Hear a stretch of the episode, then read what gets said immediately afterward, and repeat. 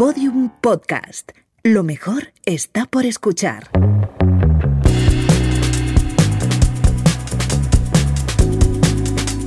La redada.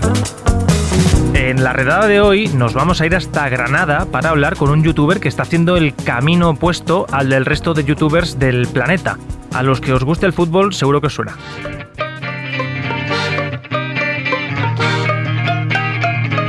¿Qué tal amigas y amigos? Soy Andrés Cabrera, vuestro calvo favorito de YouTube y cada día el de más gente. Y lo que vamos a hacer es empezar presentando a nuestro calvo más famoso y más ilustre, Andrés Cabrera. Ah.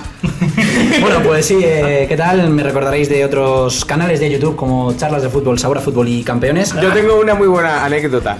Adelante. Eh, cuando fuimos a celebrar mi cumpleaños y, y tú acabaste ligando con una chica de Armenia. ¿Qué te lleva a trabajar en una huerta? ¿Habías trabajado previamente en huertas? Cuéntame un poquito esa vida más, más eh, agri- eh, de la agricultura. ¿Eso era tu cumpleaños? Soviet Day, sí. era tu cumpleaños. Con chicas al tío le da igual.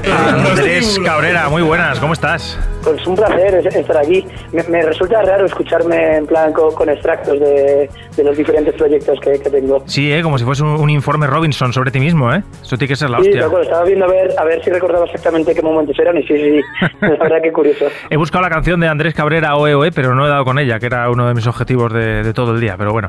Oye, Es que, es que eso ya no está en YouTube, lo, lo dejé en oculto. Ah, ya, vale, vale, vale. Mira que he tirado de contactos. Eh, oye, con todo lo que tocas el, el tema de la calvicie, te veía más en el Bósforo que en Granada, ¿eh? La, la verdad es que tengo miedo de visitar Turquía porque mm, es un sitio que quiero visitar, pero la de bromas que se van a hacer si visito Turquía van, van a ser pocas, ¿eh? Oye, antes de nada, eh, cuéntame cómo está ahora mismo tu relación con YouTube. Estas opciones que te da Facebook ahora mismo, ¿cómo es? ¿Estás en, es complicado? ¿Tienes una relación? Eh, ¿Cómo estás con YouTube? Bueno, pues sigo teniendo una pequeña relación, digamos que mantenemos el contacto, ya no es la diaria que tenía cuando vivía en Madrid, pero sí, algo sigo haciendo, te- sigo teniendo ahí proyectos.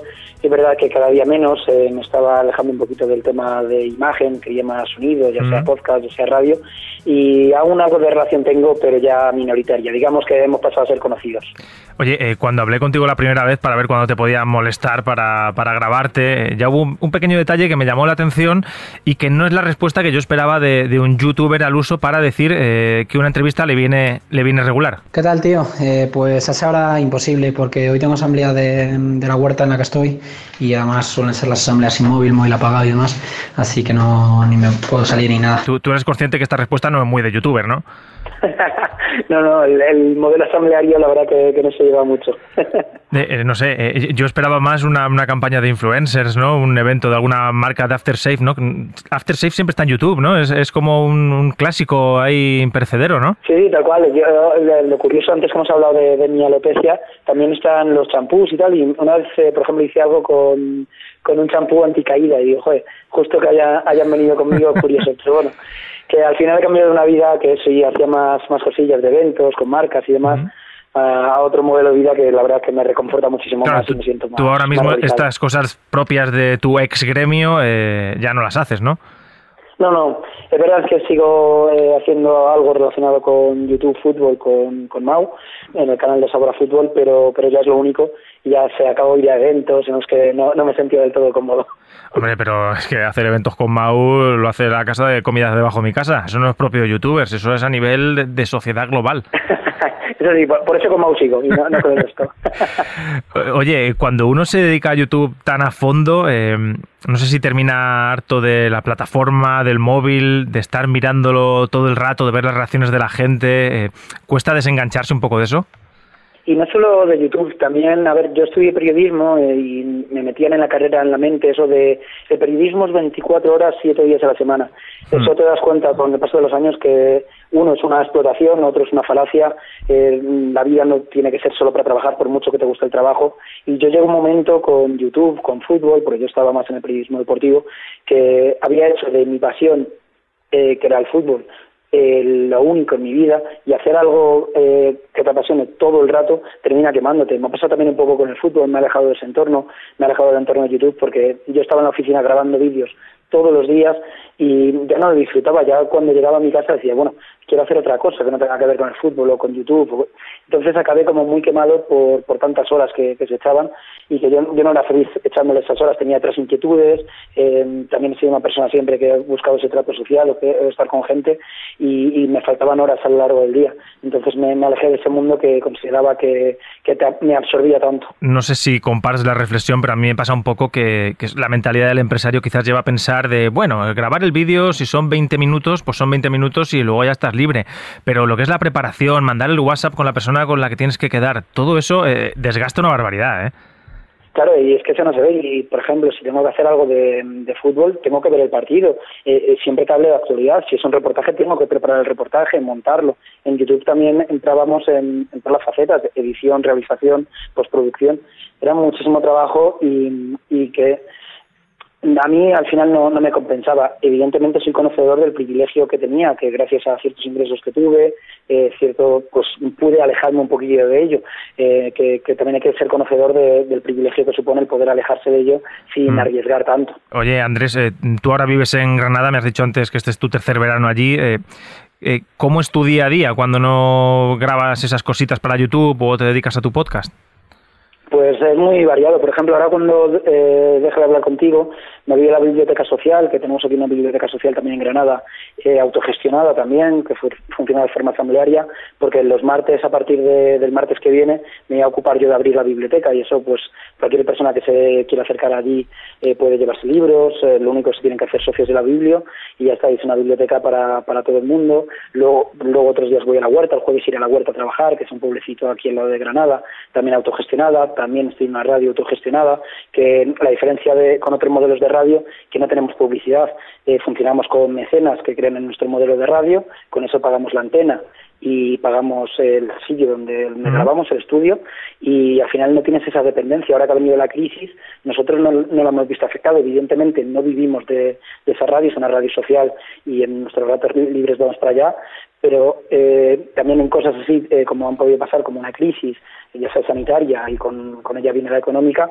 nosotros no nos vemos, al menos de primeras, perjudicados. Entonces también me gusta mucho el trabajo que hago en esa radio, alejada mucho del mundo capitalista en el que estaba en Madrid. Y comparando un poco tu vida de, de, antes de youtuber, digamos, a tiempo completo con la que llevas ahora mismo, ¿con cuál estás más satisfecho? Sin ninguna, sin ninguna duda es la, que tengo ahora. No sé, me siento como más realizado, más eh, como que he trenzado redes. En la, la, vida que tenía en Madrid, sobre todo mi último año en Madrid, eh, me sentía muy muy solo. Llegaba a mi casa y me, me sentía solo, era como que no, no, era, no era feliz al final. Eh, mm. Quizás también la gran ciudad me abrumaba mucho, no, no me sentía parte de, de una gran ciudad que, que al final te acabas, por muchas personas que hay alrededor, eh, siendo una vida más individualizada. Yo aquí al final en Albaicín tengo muchos contactos con vecinos, con amigos, con, digamos que también el que es una ciudad más pequeña, más recogida, hace que tengas más contacto social, más vida social, no tengas que depender tanto del transporte. Entonces yo al final que tenía en Madrid estaba no solo por el trabajo, sino por la vida que tenía en Madrid no me gustaba. Sigo yendo para allá mucho y quiero mucho Madrid, es forma parte de mí, tengo allí a la familia y demás, pero pero al final me siento más parte de una vida más pequeñita, más tranquila aquí en Granada y con la huerta y con todo, yo la verdad que me siento muy cómodo y repito lo que he dicho antes, siempre desde el privilegio que ha supuesto el yo haber podido dejar eso sin arriesgar demasiado. Sí, pero qué, paradoja, ¿eh? Sentirte solo cuando a lo mejor tus vídeos tenían 200.000 visualizaciones, ¿no? No deja de ser un, poco capítulo de, Black Mirror. Em, sí, tal cual, tal cual. Eh, Andrés, me, sentí un poquito así. Eh, te, tiro, te tiro la última. Eh, también hay que tirar algún tipo de cliché, ¿no? Del albaicín y granadino. A ver, tengo que preguntarte, ¿tienes diablo, cajón, timbal, pantalones de rayas? Eh, ¿cómo, ¿Cómo estás al mismo nivel estético? o flauta, flauta, te ha, faltado la flautita o algo. Nada, pues pantalones de estos bombachos. un galgo, un galgo. Pantalones de estos bombachos, la verdad que gasto unos pocos. Y ya cada día, si te soy sincero, voy más descalzo. De hecho, el otro día estaba en Alcalá de Henares, que yo soy de allí de Alcalá de Henares, y mis amigos, oye Andrés, te dejo las zapatillas por ahí tiras y va por estábamos eh, tomando alguna terraza, iba por ahí descalzo, cambiándome de sitio y tal, y me dicen, Andrés, parece que, que se te nota que eres el vecinero completamente, eres el único que está descalzo, y yo, bueno, yo qué sé, ya me he habituado. Oye, Andrés, bueno, la última, haz publicidad de tu podcast, ya que estamos aquí en, Podium Podcast, eh, que estamos a favor de que el podcast lo reviente, eh, dinos de qué va y, y, dónde encontrarlo. Ver, yo entre los diferentes proyectos que tengo hay uno que se llama Menuda Historia, que es un podcast de divulgación histórica, sobre todo centrado mucho en la parte social, he hablado de Revolución Cubana, Revolución Mexicana, eh, Comuna de París, ciertos eventos históricos. A mí la historia siempre me ha apasionado. Y nada, menuda historia, he hecho dos temporadas, en, eh, tras el verano volveré con la tercera y se puede encontrar en Spotify, Apple Podcast, YouTube incluso con, con una imagen, pero no con vídeo, pero se puede encontrar también en YouTube y en Evox también, así que ahí podéis encontrar menuda historia. Bueno, ya veo por la temática que tocas que Génova 13 no va a entrar en la próxima temporada, pero... Eh, no, creo que no. Andrés Cabrera, muchas gracias por estar en la redada de Podium Podcast. Nada, que siga todo también. Eh, gracias a ti por invitarme. un abrazo. Un fuerte abrazo. Hasta luego.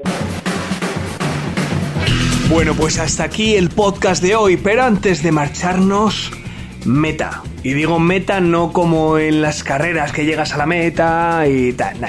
Meta tampoco como metadona, ¿vale? Tenéis muchos vicios. Ni metadona, ni metanfetamina, no, meta, meta.